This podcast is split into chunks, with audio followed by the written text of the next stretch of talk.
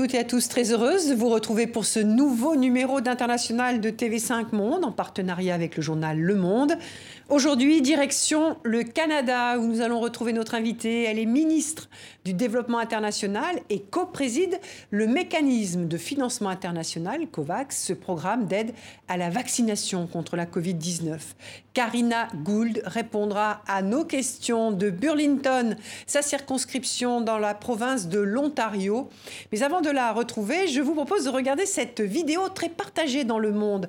Un Canadien originaire d'Inde s'est filmé sur un lac gelé dansant le Bangra, une danse traditionnelle du Une initiative pour manifester sa joie après qu'il ait reçu une injection du vaccin contre la Covid-19. Sa façon de célébrer, a-t-il dit, l'espoir et la positivité et de les transmettre à travers le Canada. On regarde.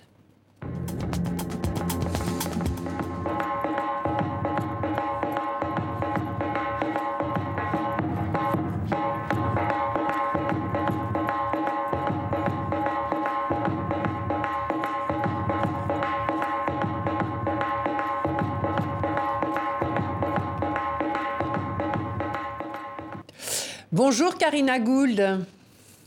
Bonjour. Merci beaucoup d'avoir accepté notre invitation. Julien Buissou du journal Le Monde, partenaire de cette émission, est à mes côtés pour conduire cet entretien. Alors, joie, espoir, positivité, ce sont les mots de ce Canadien pour célébrer sa vaccination. J'imagine que vous faites ces mots les vôtres, non? Je rappelle que vous co-présidez le mécanisme de financement hein, de l'initiative COVAX. Oui, exactement. Et nous sommes euh, tellement contentes de savoir que le COVAX a livré les premiers vaccins en Afrique la semaine dernière, au Ghana, en Côte d'Ivoire. Alors, je, je, crois que cette belle danse que vous avez montrée euh, représente pour beaucoup de jeunes, euh, beaucoup de gens, comment ils se sentent quand ils reçoivent le, le vaccin. Euh, et, l'Inde, d'ailleurs, qui a été un des premiers pays à recevoir euh, ces, doses via euh, COVAX. Est-ce que tout le monde au, Canada partage l'enthousiasme de ce professeur de danse face à la vaccination ou vous avez, comme dans d'autres pays, besoin de faire campagne pour inciter les gens à se faire vacciner? Oui, il y a des deux. Il y a beaucoup de gens, surtout euh, les aînés, qui sont euh, qui ont vraiment hâte de recevoir leur vaccin. Euh, et je dirais qu'il y a plus de Canadiens que moins de Canadiens qui, qui vont qui veulent leur vaccin, mais surtout comme comme dans notre pays, il y a une une groupe de la population avec qui on devrait faire la campagne. mais il y a beaucoup d'enthousiasme à ce moment il y a plutôt d'enthousiasme. Mais vous savez, en, en, France, en ce moment, il y a un débat euh, dans l'actualité.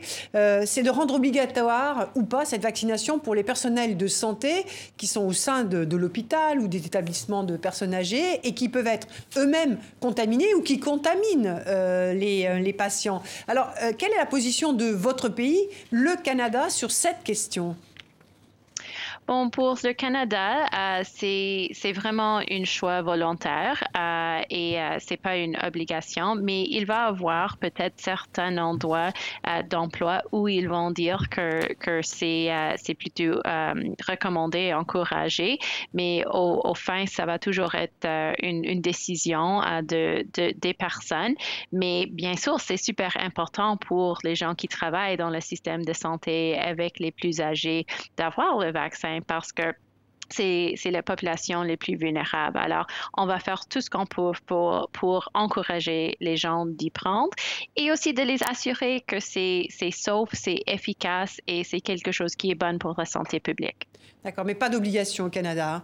Avant de poursuivre cet entretien, Karina Gould, je vous propose de revenir sur votre parcours avec ce focus de Maëva de Froyenne et Audrey Demar.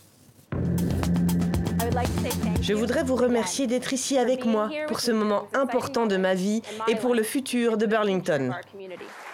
Nous sommes en 2014 pour les élections fédérales canadiennes. Vous n'avez pas 30 ans. Petite fille de réfugiés de l'ancienne Tchécoslovaquie, vous rêvez déjà de politique. Votez pour l'avenir du Canada, votez pour moi.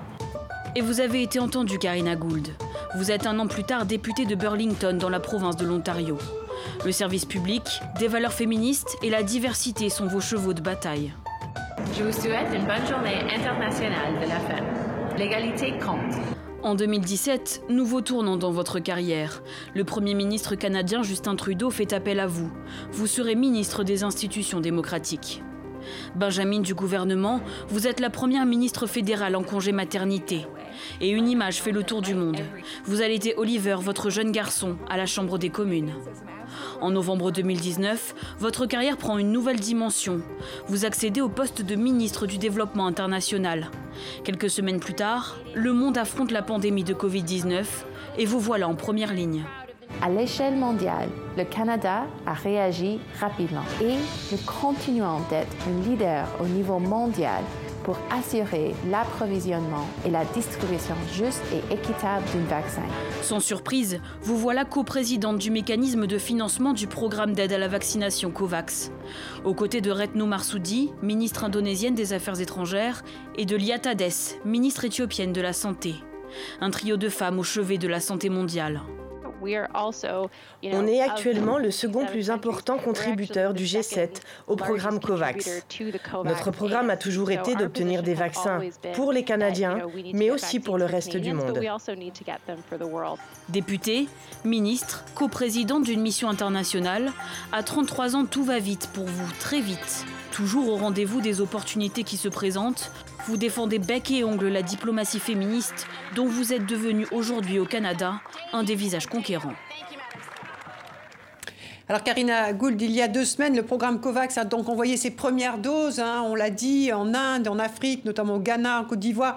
Alors COVAX, ce dispositif qui vise à fournir des injections anti-Covid, notamment aux pays à faible revenu, son objectif, c'est une vaccination de 20% de la population des pays qui participent euh, à, cette, euh, à ce programme, c'est-à-dire près de 200 pays d'ici la fin de l'année. Alors on comprend bien que c'est le début, mais peut-on raisonnablement être optimiste pour que les délais 20 de la population vaccinée soient tenus alors que l'approvisionnement en vaccins est extrêmement tendu? C'est une, bonne question. Bon, je suis euh, toujours une personne optimiste et je suis vraiment ravie de voir les livraisons des vaccins euh, dans les dernières semaines en, pays en Afrique et pour part de COVAX. Euh, c'est quelque chose de réjouissant et c'est belle de voir ces images-là. Et on va devoir soutenir cet effort. C'est la première fois dans l'histoire du monde que le monde vient ensemble pour s'adresser à une type de pandémie comme ça et de partager des, vaccins. Alors, euh, moi, comme euh, euh, co-présidente de l'initiative de COVAX, je vais le soutenir et être une championne et on va toujours encourager encore plus de donations et plus de soutien pour cette importante initiative. Mm-hmm. Donc vous êtes optimiste, mais vous répondez pas tout à fait à ma question. Est-ce que vous pensez que on va pouvoir vraiment tenir ces objectifs de 20% de, de vaccination de la population mondiale d'ici la fin de l'année? Oui, je crois que c'est possible. Euh, je, sais qu'il y avait eu des délais et c'est toujours une possibilité. Bon, il y a des, processus de manufacturation et euh, des des imprévus qui pourraient, euh, qui pourraient euh, prendre, prendre lieu. Mais euh, le COVAX a des, des ententes avec AstraZeneca, avec Johnson Johnson, avec Novavax. Il va avoir encore Tous les plus laboratoires, de Voilà, qui produisent ces, ces vaccins. Exactement, mhm. oui, pendant l'année. Alors moi, j'ai confiance dans le mécanisme.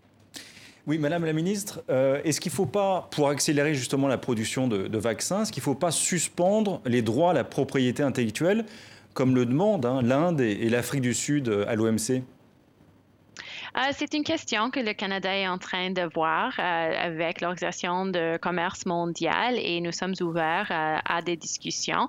Mais ce que nous voyons, nous voyons c'est comme par exemple des exemples qui des autres euh, euh, compagnies de manufacturation qui produisent des vaccins des autres. Alors, c'était comme euh, l'entente avec Sanofi et, et Pfizer. Ça, c'est quelque chose de super bien. Alors, on voudrait voir encore plus de ça et voir ce que nous pouvions faire comme Canada, comme pays du G7 pour accélérer la production du vaccin. Oui, parce que euh, on sait qu'il y aura 337 millions de doses qui seront livrées d'ici juin 2021 par, par COVAX. Par rapport à la demande, c'est quand même pas beaucoup, euh, c'est peu hein, à l'échelle des 200 pays qui participent au programme, euh, et notamment pour les centaines de pays à faible revenu. J'ai envie de vous demander, c'est quoi la principale difficulté aujourd'hui pour COVAX de monter en puissance? Est-ce que c'est une question d'argent? Est-ce que c'est une question comme d'approvisionnement en termes de production? Ou, est-ce que c'est le fait que des certains pays euh, négocient euh, directement avec les laboratoires et préemptent des vaccins qui sont donc indisponibles sur le marché. Euh, Quelles sont les raisons? Un des, des principaux raisons, c'est vraiment la, production, mais aussi c'est l'approbation des vaccins. Euh, les vaccins qui ont des euh, avec qui le COVAX a des ententes, c'est AstraZeneca, Johnson Johnson, maintenant Pfizer. Euh, les deux les deux premiers, AstraZeneca et Pfizer, ont reçu l'approbation d'urgence de l'Organisation mondiale du santé. On espère que Johnson Johnson va être approuvé prochainement aussi.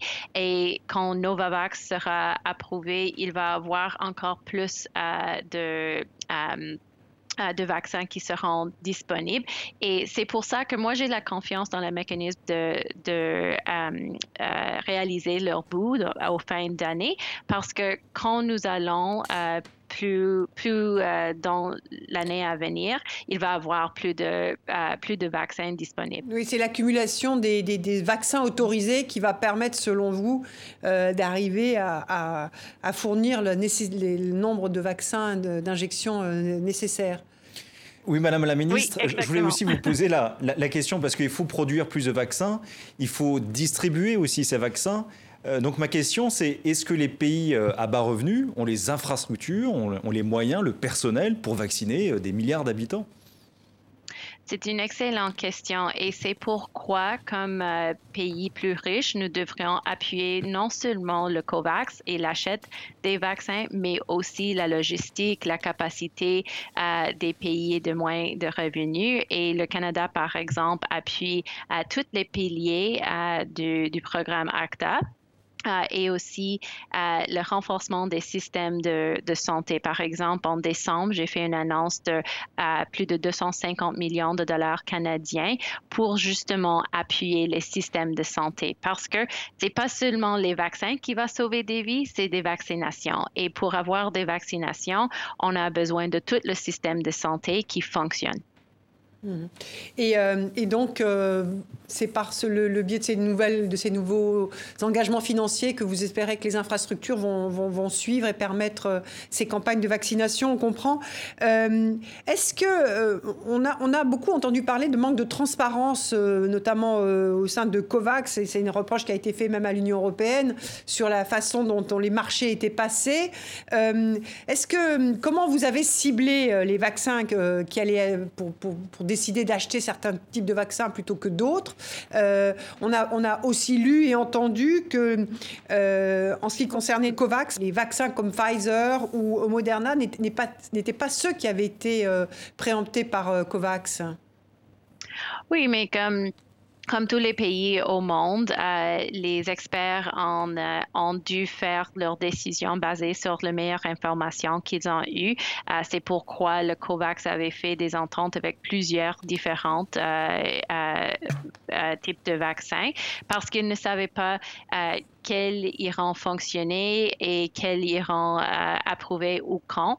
Alors, ils ont fait beaucoup de différentes attentes et euh, ce qu'on voit, c'est que même avec AstraZeneca, Johnson Johnson, Novavax, Pfizer, ils ont plusieurs de vaccins qui, qui ont été une réussite jusqu'à date. Alors, c'est euh, des bonnes nouvelles et je comprends les, les, critiques et, tout ça, mais au, au fin de journée, ils, ils ont un portfolio de vaccins qui sont efficaces, qui sont saufs et qui sont en train d'être livrés.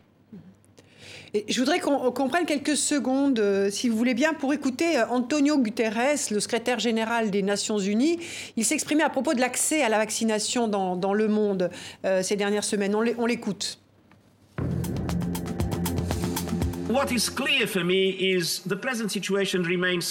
Ce qui est clair pour moi, c'est que la situation actuelle reste chaotique.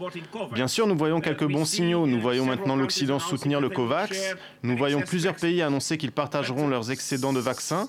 Mais 75% des doses distribuées jusqu'à présent ne l'étaient que dans 10 pays et plus de 100 pays n'ont pas encore reçu une seule dose.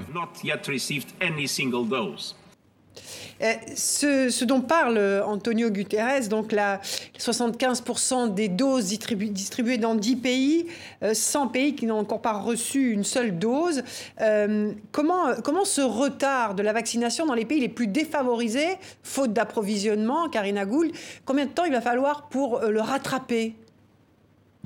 Oui, c'est justement pourquoi le COVAX est important et c'est justement pourquoi je suis contente de voir les livraisons. Parce que cette inégalité avec l'accès au vaccin, c'est vraiment quelque chose que nous ne pourrions pas euh, avoir dans un monde. Parce que comme le secrétaire général a dit, comme plusieurs leaders ont dit, euh, c'est on ne va pas euh, terminer avec cette pandémie jusque tout le monde euh, reçoit le vaccin. Alors, euh, on a besoin d'accélérer la production, mais aussi, comme j'ai mentionné, avec plusieurs de vaccins qui vont être approuvés, on va pouvoir les livrer et ça, ça, devrait être une priorité pour assurer que COVAX réalise leur but cette année une priorité pour, euh, pour ces pays-là, mais le Canada, votre pays devrait bénéficier ou a bénéficié déjà de la livraison de vaccins dans le cadre du programme COVAX. Je crois que c'est près de 2 millions de doses d'AstraZeneca. Je crois que vous êtes le seul pays du G7 à en recevoir. Ça a même provoqué un certain malaise dans la mesure où votre pays a par ailleurs acheté un nombre conséquent de vaccins permettant de vacciner plusieurs fois la population canadienne. Que répondez-vous à ceux qui trouvent que votre pays joue un peu sur les deux tableaux? Bon, ben, on sait que le COVAX a été établi avec deux voies une voie justement pour les pays les plus riches pour acheter des vaccins. Euh, c'est ce que le Canada fait et aussi euh, une voie pour faire les donations euh, aux pays moins nantis. Mm-hmm. Et le Canada est le seul pays qui a fait une donation de la même taille de ce que, qui représente ce qu'on a acheté pour COVAX. Et aussi, le COVAX dépend des pays plus riches pour augmenter euh, leur capacité d'acheter les vaccins et subsidier les, les, achètements de vaccins pour les pays moins nantis. Alors, c'est vraiment comme Canada, on, a du confiance dans COVAX. On voit euh, que c'est une facilité importante pour le monde et on veut le soutenir. Et que pensez-vous de la, position de la France, par exemple, qui a dit qu'elle, elle participait à COVAX, mais elle ne voulait pas euh, prendre les vaccins de COVAX pour son propre pays, parce qu'elle considère que les, vaccins doivent être réservés euh, aux pays qui n'ont euh, pas la capacité de, de se fournir eux-mêmes. Je crois que France a fait leur euh, achetement de vaccins pour l'Union européenne. Alors, je crois que c'était, ouais, alors c'était plus plutôt une euh, décision. Et aussi, euh, je comprends que l'Union européenne a déjà est déjà en train de recevoir leur allocation de AstraZeneca qui a été achetée d'une avec une entente sépare. Euh, et alors, c'est peut-être pas dans l'intérêt des Français de les recevoir parce qu'ils ont déjà accès au vaccin d'AstraZeneca. Mhm. Oui, les, pays pauvres euh, ont besoin de vaccins pour lutter contre d'autres maladies aussi, je pense à polio par exemple. Est-ce qu'on est qu'on risque pas de négliger justement ces autres maladies qui existent surtout dans les pays pauvres? C'est une super euh, importante question et c'est justement pourquoi la réponse canadienne au COVID-19 et euh, en addition à ce que nous faisons déjà, euh, c'était une de mes plus grandes préoccupations comme ministre de Développement international. Euh, l'année dernière. Alors, je, suis vraiment euh, euh, fière de le fait que le Canada n'a pas euh, changé notre assistance internationale. On a gardé euh, l'assistance aux autres causes de santé et d'autres causes de développement international. Et notre réponse au COVID-19 est, en addition, c'est encore de plus de ce que nous faisons normalement, justement pour, par exemple, en République euh, démocratique du Congo, pendant la crise d'Ebola, euh, il y avait 3000 personnes qui ont, qui ont décédé à cause de l'Ebola, mm. mais en même temps, il y avait 6000 enfants qui, qui ont perdu leur vie à, à, au, euh, à une autre maladie, au measles. je, suis, je, je, me souviens comment on dit ça en français, mais la rougeole. alors, on ne peut pas changer notre assistance internationale, on doit faire les deux en même temps. Euh, donc pendant toutes les maladies et, les autres vaccins également. Mais est-ce que vous pensez que, les pays euh, les, les, plus riches, est-ce que vous avez le sentiment, euh, ces pays qui vaccinent déjà depuis plusieurs mois, ont bien compris que tant que des foyers de contamination, alors on parlait des autres maladies, mais là on parle de la Covid, tant que ces foyers de contamination existeront quelque part sur la planète, la sécurité sanitaire ne pourra pas être assurée de manière définitive et globalement? Tout à fait, tout à fait. Parce que euh, ça se peut que nous, dans les pays plus riches, on vacciné toutes nos populations, mais euh, le Canada, comme la France, comme beaucoup de pays au monde, nous sommes des pays globaux. Nous avons de le commerce extérieur, on dépend euh, de, du tourisme, on veut voyager et jusqu'à tout le monde, et sauf du COVID-19, qui a une crise sanitaire, le monde entier va être, va être impacté. Alors, les, des États comme euh, le vôtre, les États-Unis, l'Union européenne financent COVAX, mais pas seulement. Il y a des fondations qui ont mis la main à la poche, comme celle de Bill et Melinda Gates. Il y a des entreprises également. Euh, est-ce que les financements sont, selon vous, hors normes? Est-ce que c'est un modèle complètement inédit ce qui se passe avec COVAX? C'est une, modèle totalement nouveau euh, et je crois que c'est quelque chose qu'on devrait prendre euh, des leçons pour le futur. Bien sûr, on veut toujours voir que, que ce serait une réussite, mais euh, avec les les enjeux comme une crise sanitaire, comme une pandémie qui, ne connaît pas des frontières. On a besoin des solutions multilatérales avec plusieurs euh, acteurs qui participent. Alors, moi, j'espère que nous voyons la, réussite de cette initiative et que nous prenons des leçons pour des autres enjeux euh, qui font face à l'humanité, par exemple le changement climatique. C'est quelque chose que nous devrions euh, travailler ensemble et avoir des solutions globales. Oui, alors justement, quel est le rôle de la fondation euh, Bill et Melinda Gates euh, dans cette euh, initiative? On sait qu'ils sont déjà les premières finances, c'est eux qui financent en premier l'OMS, quand les États-Unis se Parce sont. Parce qu'ils sont à la fois à l'OMS, COVAX, enfin Gavi aussi, c'est une autre initiative sur les vaccins. Ils, ils, font des donations dans plusieurs endroits et comme vous savez, pour la Fondation Gates, la santé c'est toujours une de leurs priorités. Euh, et euh, M. Gates a, a, vu depuis plusieurs, années qu'on euh, aurait besoin d'une une réponse globale pour des futures pandémies. il a aidé à établir le CEPI, qui c'est le Centre de, préparation pour les épidémies épidémie euh, après euh, la crise d'Ebola dans l'Afrique du Ouest. Alors, euh, ils jouent un rôle important, mais aussi ils répondent avec leur argent pour essayer de encourager les autres partenaires de répondre aussi. Mais, mais, quelle est la part du financement qui provient de la Fondation Gates?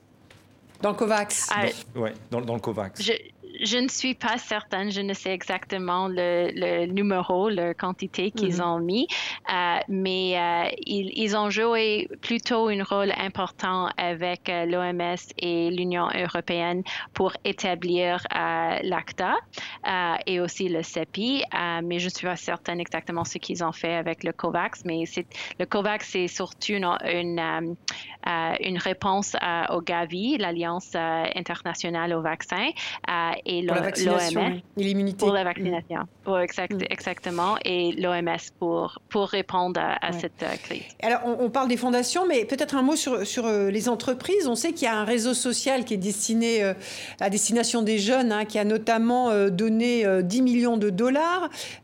Quelle est la logique pour vous de ces entreprises qui participent à ce dispositif? C'est de la philanthropie, c'est de la com, c'est comment vous l'analysez vous cette euh, participation de ces entreprises à ce dispositif euh, Covax? Bon, j'espère que ça vient euh, d'un endroit de philanthropie, qu'il veut faire quelque chose de positif dans le monde.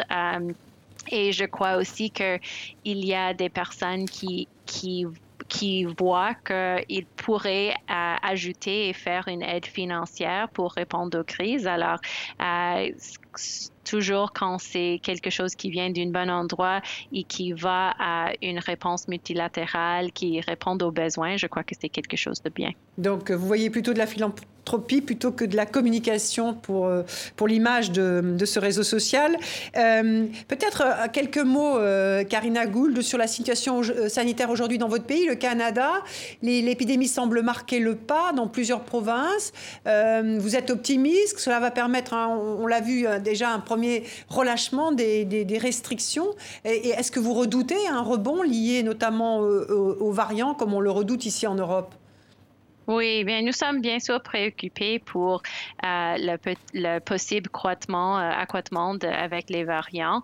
Euh, nous avons eu euh, des, une hiver dur ici au Canada avec la deuxième vague dans plusieurs régions de notre pays. Comme vous savez, nous avons un système fédéral, alors les provinces ont de juridiction en déterminant quand nous nous ouvrions.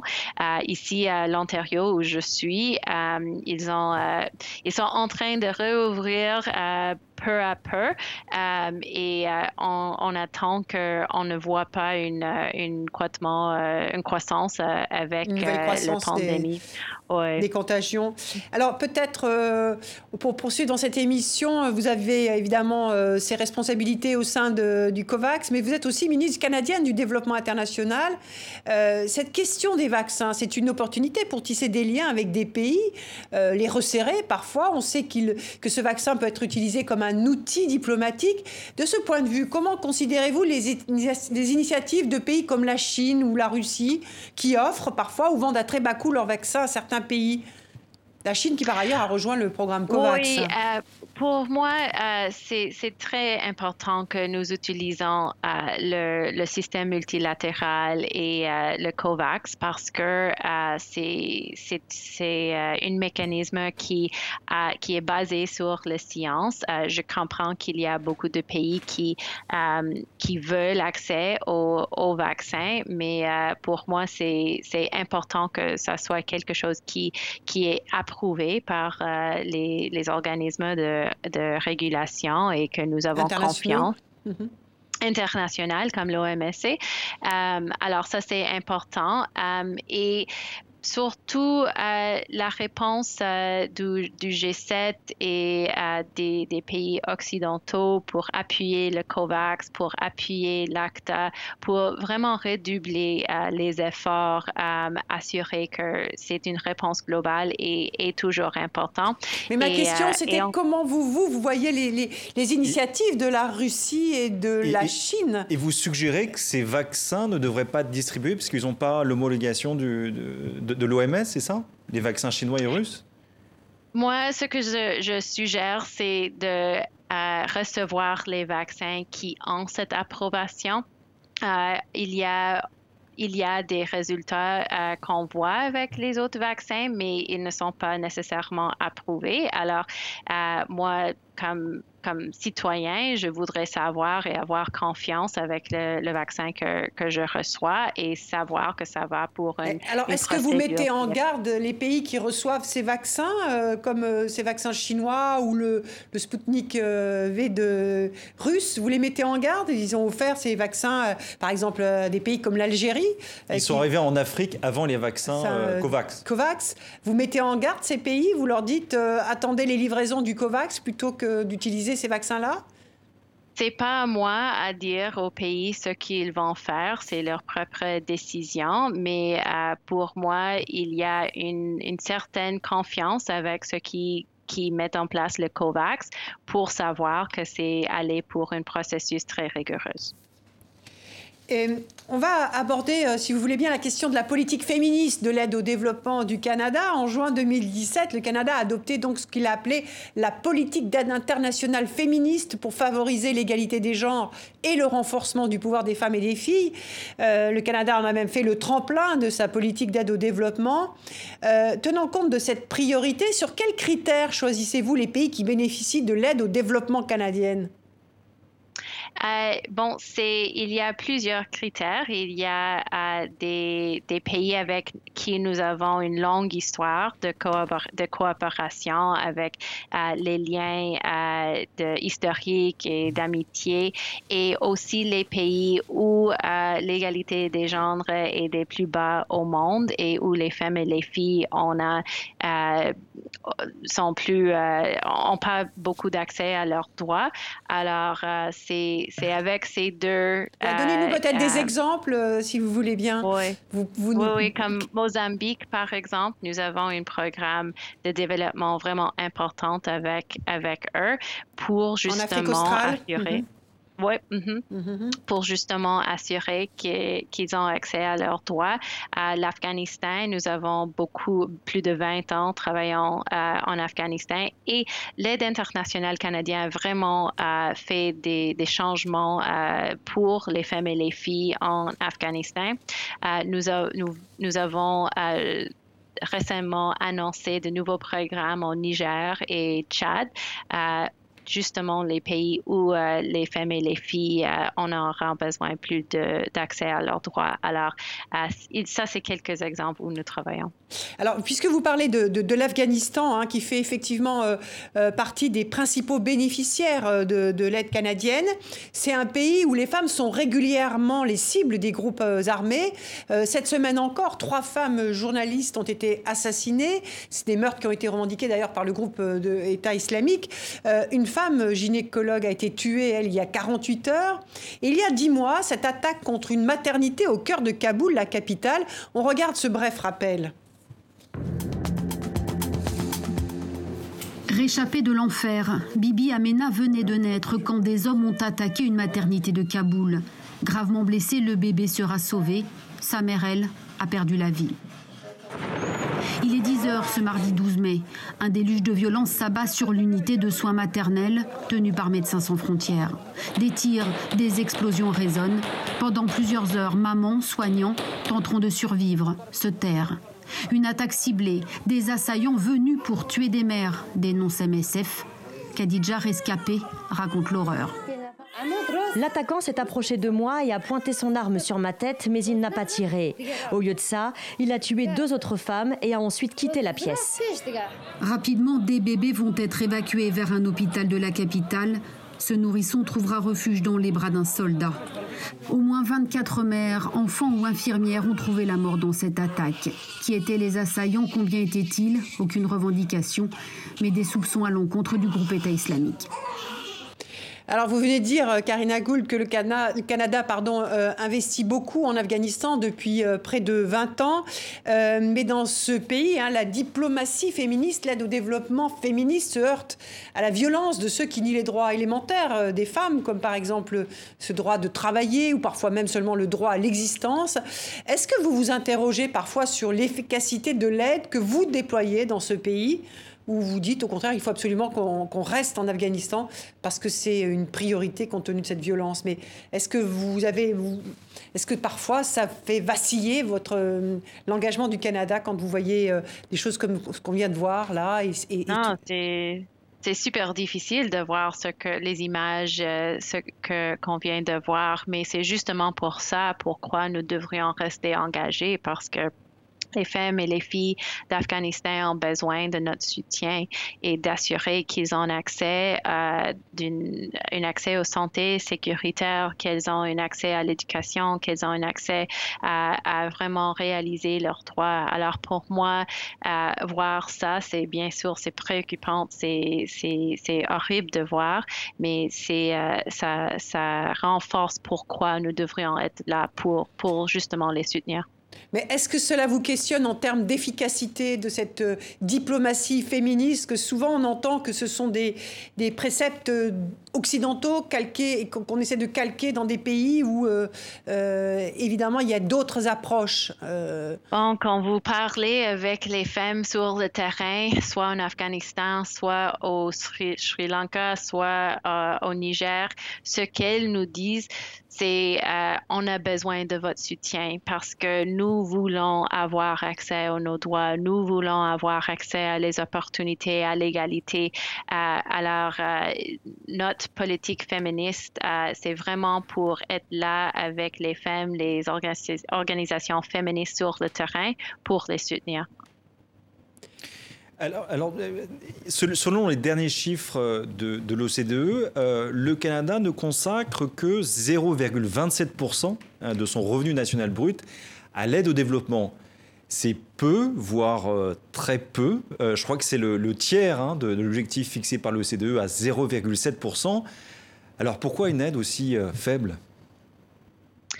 Bon, nous, nous sommes le, dixième euh, dans le numéro de quantité euh, de l'aide internationale. C'est euh, à peu près 4,5 milliards de dollars canadiens chaque année.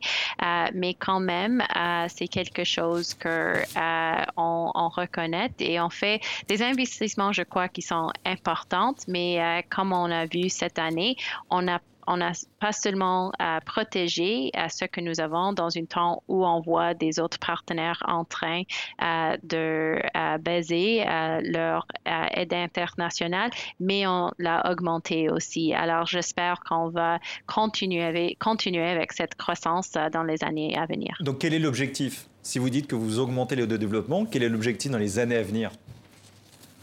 Euh, bon, c'est une, euh, c'est justement pour répondre à cette crise euh, que nous voyons maintenant sanitaire pour assurer qu'il y a accès aux vaccins, que nous renforçons des systèmes de santé et aussi à travailler avec les partenaires euh, internationaux pour avoir une réponse économique aussi parce qu'on sait qu'il va avoir une nécessité d'appuyer euh, les pays moins nantis dans leur récupération économique. Euh, alors, on va continuer de travailler et de, de notre assistance international. Donc pas d'objectif en termes de chiffres. Vous continuez de travailler. oui, on va continuer de travailler. Et, comment vous expliquez qu'il y a eu une période où euh, les Canada avaient une vraie, euh, comment dire, une vraie puissance sur la scène internationale? Elle a été beaucoup plus en retrait à toute une période. L'aide a elle-même reculé. Euh, comment vous expliquez cette situation? Euh, il y avait un changement de gouvernement euh, et avec euh, le premier ministre Trudeau, on a voulu changer ça, de retourner sur la scène internationale, de, vraiment démontrer que le Canada soit là comme partenaire pour travailler sur les enjeux qui sont importants. et justement, c'est ce que nous avons fait. Nous avons retourné à, répondre au changement climatique avec l'excellente sommet qui était à Paris pour les négociations sur le changement climatique en 2015. Le Canada était là et on continue d'être là.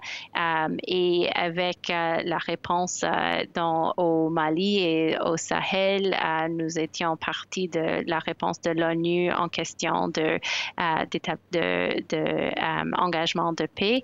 Et aussi, nous, nous allons dans cette crise sanitaire, le Canada est un des leaders dans la réponse en question économique, mais aussi en question de solidarité.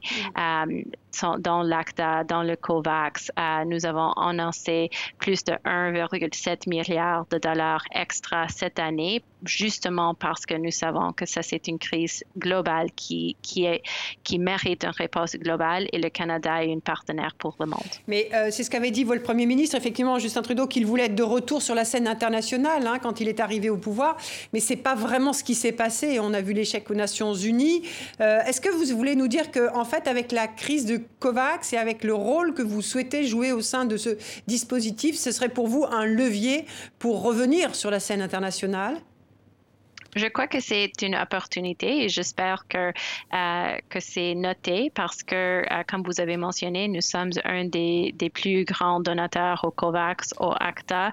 Nous jouons un rôle qui est plus grand de ce que nous représentons sur euh, comme économie mondiale. Mais quand le monde a besoin, le Canada va être là et c'est justement pourquoi nous avons une réponse aussi forte en réponse aux pandémies. Vous insistez aussi beaucoup sur le multilatéralisme. Est-ce que justement, il ne faut pas plus travailler avec la Chine, par exemple, sur les questions de développement? Le multilatéralisme est vraiment important et c'est quelque chose que nous devrions appuyer. Et comme j'ai mentionné, sur la question de la pandémie, sur la question des changements climatiques, on a besoin de travailler ensemble. Alors, nous sommes, euh, nous sommes là et disponibles pour travailler avec le monde, incluant le Chine, euh, reconnaissante qu'on ne va pas terminer avec ces enjeux si on ne travaille pas avec tout le monde. Et le changement climatique, c'est un excellent exemple où nous devrions travailler tous ensemble et on a besoin de travailler avec les Chine parce qu'ils représentent beaucoup d'émissions et sans leur participation, ça va être vraiment difficile de, de, de vraiment confronter le changement climatique. La question, pour euh, continuer la question de, mon confrère, de Julien Buissou, est-ce que c'est facile de travailler avec la Chine quand on connaît le contentieux de votre pays avec euh, ce pays qui détient euh, deux de vos ressortissants? Bien sûr, c'est vraiment une question qui est compliquée et il y a des relations qui sont complexes et qui sont compliquées. bien sûr, nous faisons tout ce que nous pourrions pour assurer que les deux Michael ressortent euh, du président en Chine. Et nous travaillons avec nos alliés, incluant la France et d'autres pays, justement pour assurer ça, parce que on ne veut pas que la la détention euh, soit quelque chose euh, qui est utilisé euh, dans la diplomatie, mais on a une relation complexe avec la Chine. On fait des commerces aussi, on travaille ensemble sur la question de changement climatique et avec beaucoup de pays, le Canada, les autres pays ont des, des, relations qui sont complexes. Il va toujours avoir des, des inquiétudes, des complications, mais va aussi avoir des autres enjeux où on va coopérer et travailler ensemble. Alors récemment, votre pays, le Canada, a annoncé des sanctions aussi à l'égard de la Birmanie, de la junte militaire euh, birmane. Euh, ce que je voudrais savoir, c'est est-ce que vous allez continuer à euh, distribuer de l'aide humanitaire ou continuer à financer l'aide au développement dans le pays du coup? Et notamment, je pense aux Rohingyas. Ouais. Euh, bon, ce que je vais dire à ce sujet, c'est que euh, bon, on condamne euh, de toute de toute façon le coup qu'on a vu à Myanmar, mais ce qui concerne l'aide de développement international que nous fournissons à, Myanmar ne va pas au gouvernement. notre aide internationale va aux ONG, va aux organisations internationales qui travaillent sur le terrain, et nous nous prenons une, position d'assurer que nous continuerons avec le soutien euh, de la peuple euh, qui en a besoin de cette assistance. Et sans cette assistance, va souffrir. Euh, mais on ne, fournissons pas, fournissent pas l'aide internationale directe au gouvernement. Et, et c'est possible de distribuer de l'aide sans passer par le gouvernement en Birmanie? C'est possible? Oui, oui, parce que notre aide va directement aux ONG locales, va aux ONG canadiens ou internationales avec qui nous avons des partenariats. Euh, et euh, bien sûr, nous sommes en train de, réviser euh, ça et assurer que ce ne sera pas le gouvernement qui, en, qui est bénéficié, mais notre aide ne va pas pour le gouvernement. Ça va d'une manière avec la société civile et ça, c'est quelque chose qui est important pour nous.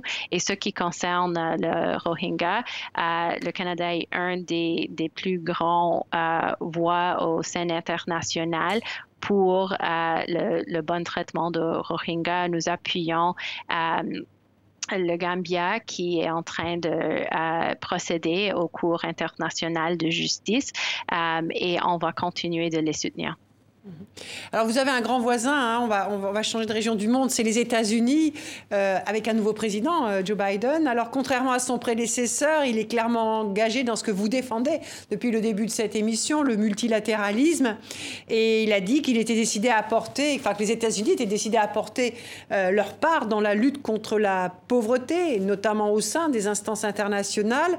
Est-ce que vous avez déjà eu des échanges avec l'administration Biden concernant euh, vos dossiers et sur quel dossier? Oui, euh, oui et non, parce que je suis toujours en train d'attendre la confirmation de ma contrepart. Euh, alors, euh, pas, pas, avec la Madame Power toujours, mais avec Madame Steele. elle faisait partie d'un groupe de ministres qui était en train de, de réunir et on a parlé justement de la crise sanitaire et la nécessité de la réponse de de tous les pays donateurs, incluant les Américains. Et euh, je suis vraiment contente euh, que les Américains euh, maintenant sont des contribuantes à, COVAX d'une manière impressionnante et c'est important. et aussi sur toute la question de renforcer les systèmes de santé et assurer que nous avons une réponse multilatérale.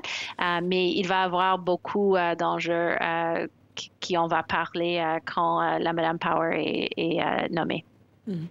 Et sur, est-ce que, alors c'est un peu hors de votre champ d'action, mais est-ce que, puisqu'on parlait de la Chine, vous avez évoqué cette question, puisque on a parlé de la détention des, de vos deux ressortissants qui sont dans le dossier Huawei, et, est-ce que c'était des sujets que vous évoquez avec eux?